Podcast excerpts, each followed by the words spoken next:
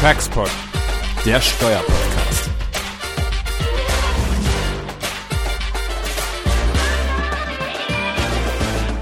Herzlich willkommen zu dieser Folge Taxpod. Eine weitere Folge, in der wir uns ähm, mit Paragraph 6 ASTG beschäftigen möchten, und zwar aus ganz, ganz, ganz aktuellem Anlass.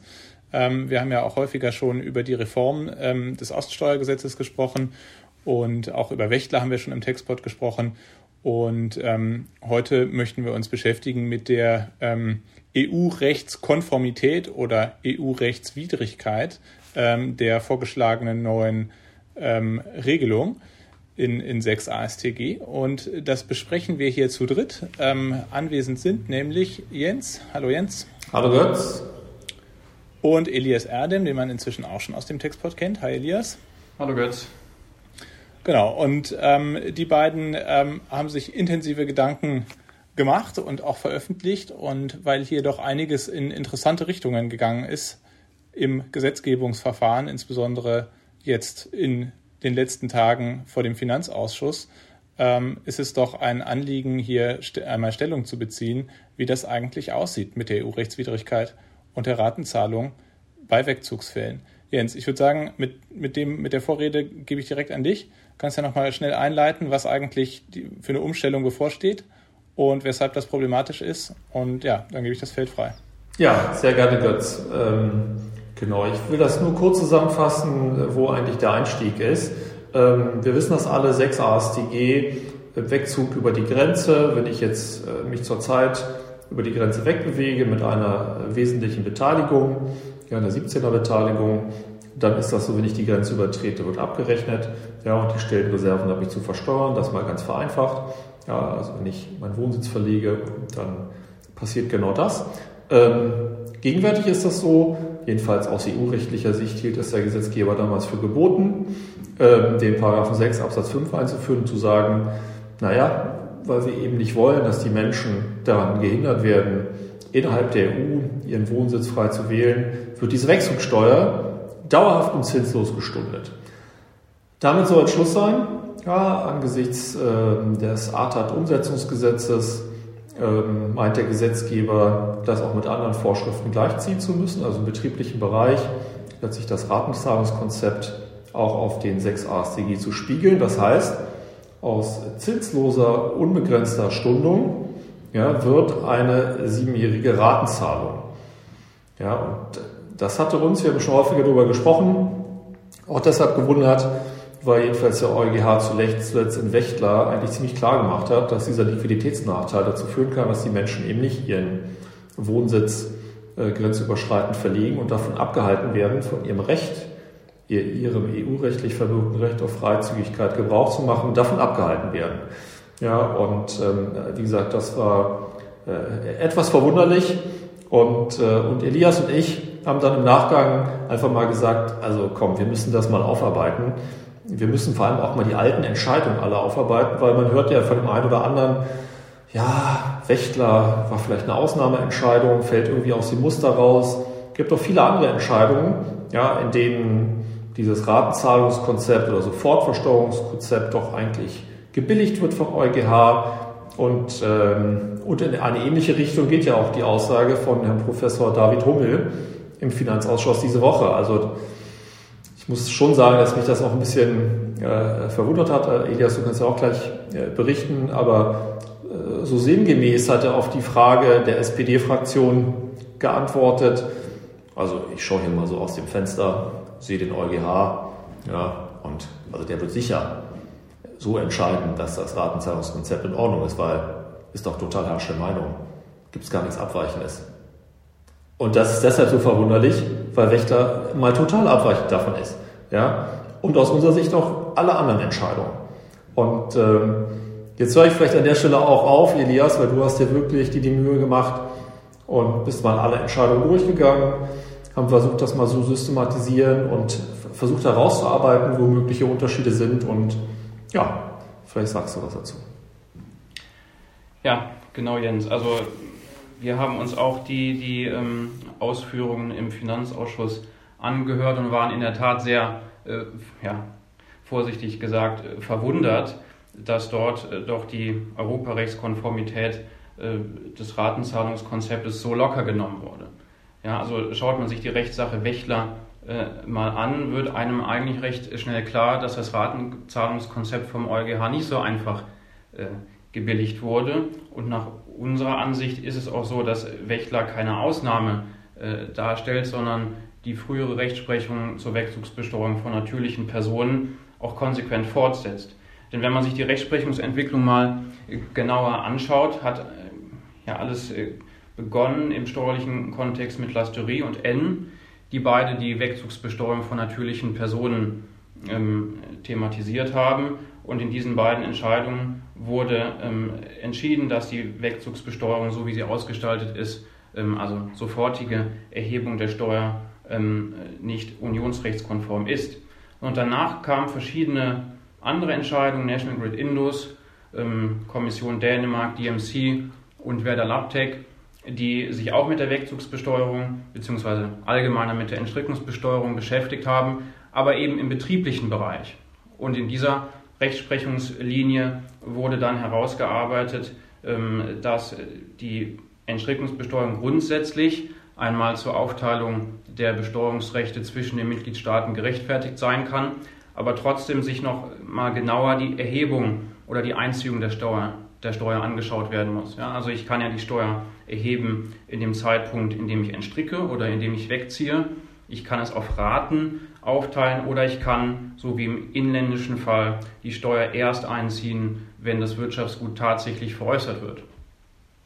Und äh, da ist eben beginnt mit der Rechtssache DMC dann entschieden worden, dass auch für den betrieblichen Bereich ein Ratenzahlungskonzept unionsrechtskonform sein kann um den, ähm, ja, den Umständen im Betriebsvermögen angemessen Rechnung zu tragen.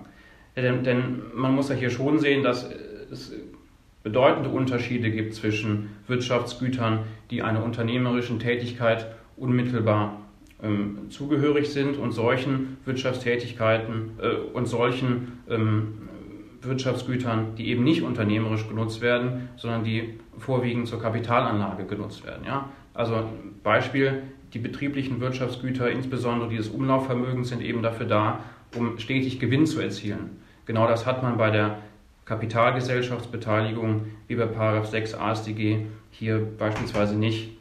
Und auch das Sicherungsbedürfnis des, des Fiskus ist ja bei Umlaufvermögen und bei betrieblichen Wirtschaftsgütern deutlich höher zu gewichten, weil es hier schwerer nachvollziehbar ist, wann ich das Wirtschaftsgut tatsächlich veräußere.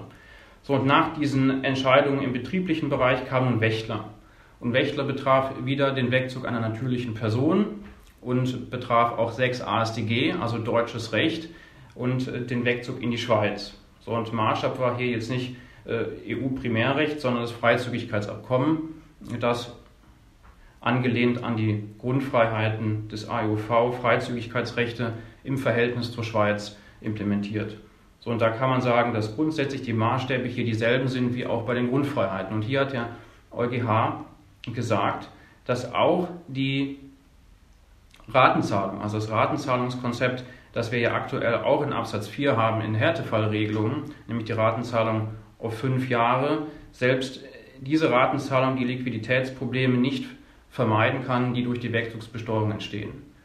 Ja, also das ist diese, diese berühmte Randziffer 68, um die sich eigentlich äh, der Streit äh, so ein bisschen dreht, weil man meint, diese Randziffer würde im Widerspruch zur bisherigen Rechtsprechung liegen. Aber wir sind der Auffassung, dass der EuGH ein Wächtler eben nahtlos an die frühere Rechtsprechung zur Wegzugsbesteuerung natürlicher Personen anknüpft und demgemäß auch kein Widerspruch zur, zur vergangenen Rechtsprechung darstellt, sondern konsequent die schon bisher geltende Rechtsprechung zu natürlichen Personen fortsetzt. Ja, und ich glaube, man muss auch einfach von den Wirkungen her mal denken. Ja, also muss sich die Person vorstellen, ja, stellt man sich die, denjenigen vor, der an seinem Familienunternehmen beteiligt ist, der vielleicht nicht mal seine Beteiligung veräußert kann, der kann die gar nicht zu Geld machen. Ja, der ist einfach, das ist wie so eine Fußfessel, hängt an dieser Beteiligung und der möchte wegziehen. Das ist vielleicht auch sein wesentlicher Vermögensbestandteil.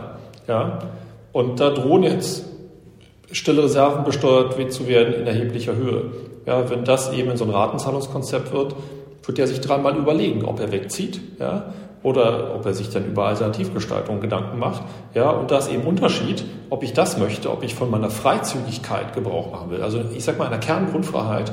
Ja, oder ob ich darüber nachdenke, einen Kran von Berlin nach Belgien zu transportieren. Da ist einfach ein Unterschied. Ja, das mag einen auch beeinflussen, ob ich dann in Belgien diesen Kran benutzen kann. Aber es ist eben ein Unterschied, ob ich eben mein Leben in Deutschland führen möchte oder ob ich das in Frankreich führen möchte. Es darf eben kein Unterschied sein, ob ich von Berlin nach München ziehe oder von Berlin nach Paris. Ja, und so ist es auch in Amerika. Ich meine, wir sind jetzt irgendwie, die EU ist ein anderes System als das amerikanische, das ist schon klar. Aber ich kann auch von New, nach, von New York nach San Francisco ziehen, ohne dass mich irgendeine Wechselbesteuerung trifft. Und genau so muss das auch hier in der EU sein. Ja, und vor allem, man muss sich auch einfach mal die Grundfreiheiten anschauen. Ja, das ist so ähnlich wie mit unseren Grundrechten. Ja, das beginnt mit Artikel 1, mit der Menschenwürde, hier bei den Grundrechten. Und die anderen Dinge, die dann sich sozusagen nach und nach daraus herleiten, sind irgendwie auch damit verknüpft, haben immer eine gewisse Nähe. Und die Nähe ist umso größer, je kleiner die Zahl vorne ist. Ja? Also Artikel 2, Artikel 3, das sind unmittelbare Ausflüsse auch der Menschenwürde. Ja? Gleichbehandlung, Freiheit. Ja? Und die Dinge hinten, die werden immer konkreter und auch immer weiter einschränkbar. Außerdem nach meinem Verständnis ist das auch genauso bei den Grundfreiheiten. Ja, die Freizügigkeit, die findet sich eben vor der Niederlassungsfreiheit. Und die Niederlassungsfreiheit findet sich vor der Kapitalverkehrsfreiheit. Und dafür gibt es Gründe, ja, weil es eben so besonders wichtig ist. Das ist wirklich ein Kerngrundrecht. Ja, das ist ein Kerngrundrecht, das ich von Berlin nach Frankreich ziehen kann. Ja, deswegen haben sich auch alle schwer getan, während Corona hier die Grenze zuzumachen. Zu Recht. Ja, es kann eben keinen Unterschied machen, dass wir jetzt die Menschen daran hindern, indem wir halt eben diese äh, Wechselbesteuerung in der Form verschärfen. Ja, genau. Also der, den, den Unterschied, den man hier, glaube ich, auch sehen muss, ist genau das, was du gesagt hast, Jens, dass man eben Artikel 21, also die Freizügigkeit, die allgemeine Freizügigkeit, hier auch als das begreifen muss, was sie ist, nämlich als, als Kerngarantie der europäischen Integrationsidee. Und als solche muss sie auch angemessen berücksichtigt werden in der Verhältnismäßigkeitsprüfung. Wenn ich nämlich die Niederlassungsfreiheit einschränke, muss ich natürlich einen Rechtfertigungsgrund haben und die Einschränkung muss verhältnismäßig sein.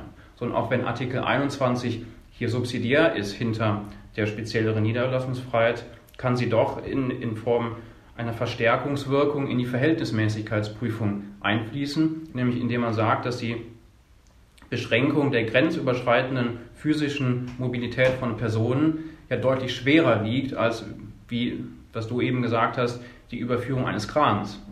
Und hier muss man, glaube ich, sehen, dass man in der Verhältnismäßigkeitsprüfung angemessen darauf reagiert, welche Entstrickungssituation man hat.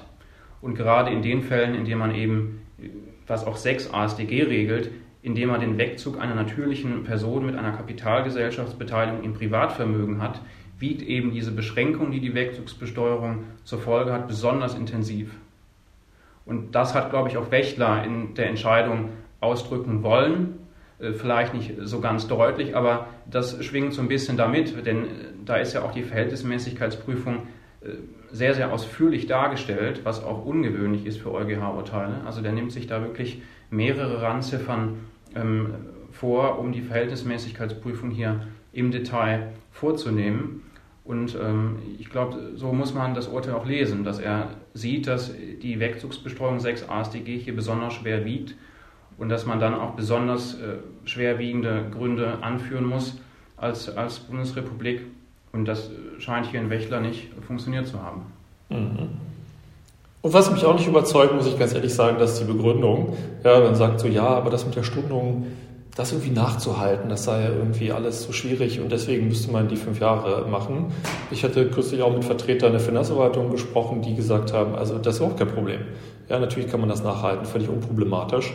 Ähm, äh, man kann eher vielleicht ein paar Dinge im 6.5 äh, anpassen. Gibt es natürlich auch ein paar Lücken oder ein paar Dinge, wo man jetzt, ich sag mal, in den letzten äh, 14 Jahren auch Erfahrung gesammelt hat, wo man vielleicht die Regelung nachjustieren kann, um die auch zielschärfer zu machen. Ähm, aber das kann man ja tun. Ja? Und vor allem, ich glaube, dass man das nicht, dass man das nicht tut, sondern jetzt im Grunde eine Regelung schafft, die aus meiner Sicht vor dem EuGH keinen Bestand haben wird in einigen Jahren, dann fällt man ja im Grunde wieder auf den alten Zustand zurück. Ja. Und auch muss man natürlich sehen, was das auch aus standortpolitischer Sicht einfach heißt. Ja, indem man solche rigorosen Regeln schafft.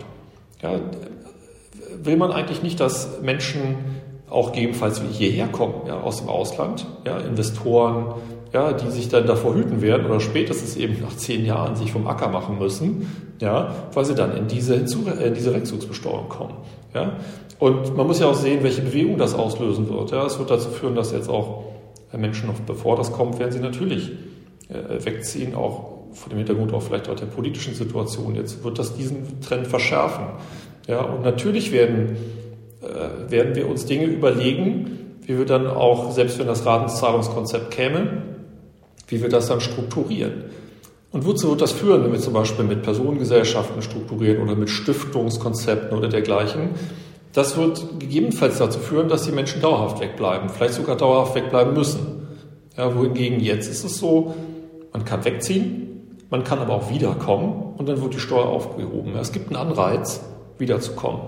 Ja, und den Anreiz nimmt man jetzt an der Stelle. Man ist weg, man hat die Leute maximal verärgert, ja, und die werden sicher nicht wiederkommen. Das ist so klar, wie nur irgendwas klar sein kann. Also ich glaube, da müsste man sich an der Stelle mal die Karten legen, ähm, auch aus politischer Sicht. Ja.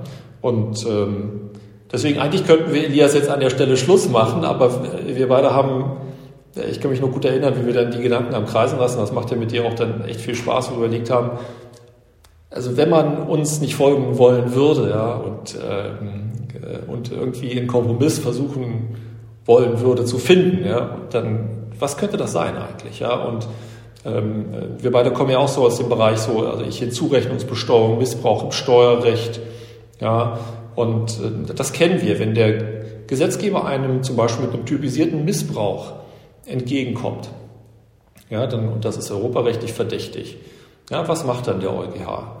Der sagt im Rahmen der Verhältnismäßigkeitsprüfung, dass ich die Möglichkeit habe, haben muss, diesen Typisierungsvorwurf irgendwie zu entkräften, entgegenzutreten, den sogenannten Gegenbeweis zu führen.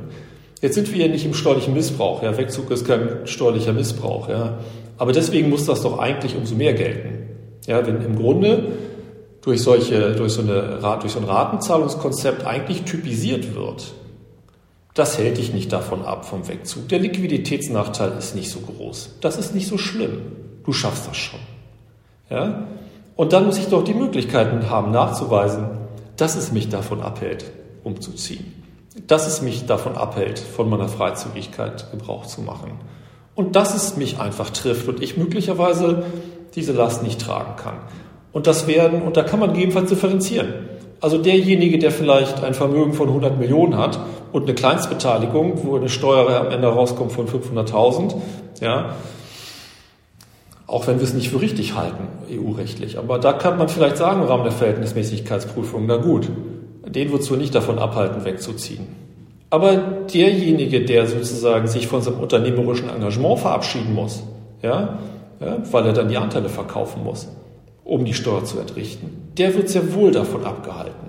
So, und, ähm, und deswegen, also wie gesagt, wenn man uns nicht folgen, folgen wollen würde, könnte das jedenfalls mal ein politischer äh, Kompromissvorschlag sein, den man in die Diskussion hier einführen könnte. Ja, Elias, du hast schon vorhin auch die, die ominöse Randziffer 68 mal angesprochen und jetzt kommt Jens mit dem Gedanken hier, dass eigentlich in so einer Situation eines Härtefalls der Gegenbeweis möglich sein müsste. Vielleicht macht das Sinn an der Stelle auch, dass du die, die, diese 68er Randziffer aus dem Wächtlerfall einfach mal vorliest, damit wir nochmal ganz klar vor Augen haben, äh, was hier eigentlich der Entscheidungsmaßstab sein muss. Ja, ich habe die auch gerade vor mir liegen, zufällig. Welch Wunder. okay, ich lege los. Diese Schlussfolgerung, das heißt, dass die Wegzugsbesteuerung eine ungerechtfertigte Beschränkung der Freizügigkeitsrechte darstellt, wird nicht dadurch in Frage gestellt, dass diese Steuerregelung die Möglichkeit einer Zahlung der geschuldeten Steuer in Teilbeträgen vorsieht. Hier also 6 Absatz 4 für Härtefälle. Und dann kommt der nächste Satz. Abgesehen davon, dass diese Maßnahme der Ratenzahlung nur in diesem speziellen Fall möglich ist, meint nur im Fall äh, ja, im Fall des Härtefalles, ist sie nämlich nicht geeignet, in einem solchen Fall den Liquiditätsnachteil aufzuheben, den die Verpflichtung des Steuerpflichtigen darstellt, im Zeitpunkt der Verlegung seines Wohnsitzes in die Schweiz einen Teil der für die latenten Wertzuwächse der betreffenden Gesellschaftsanteile geschuldeten Steuer zu zahlen. Außerdem bleibt sie für den Steu Steuerpflichtigen kostspieliger als eine Maßnahme, die die Stundung der geschuldeten Steuer bis zur Veräußerung der Gesellschaftsanteile vorsähe.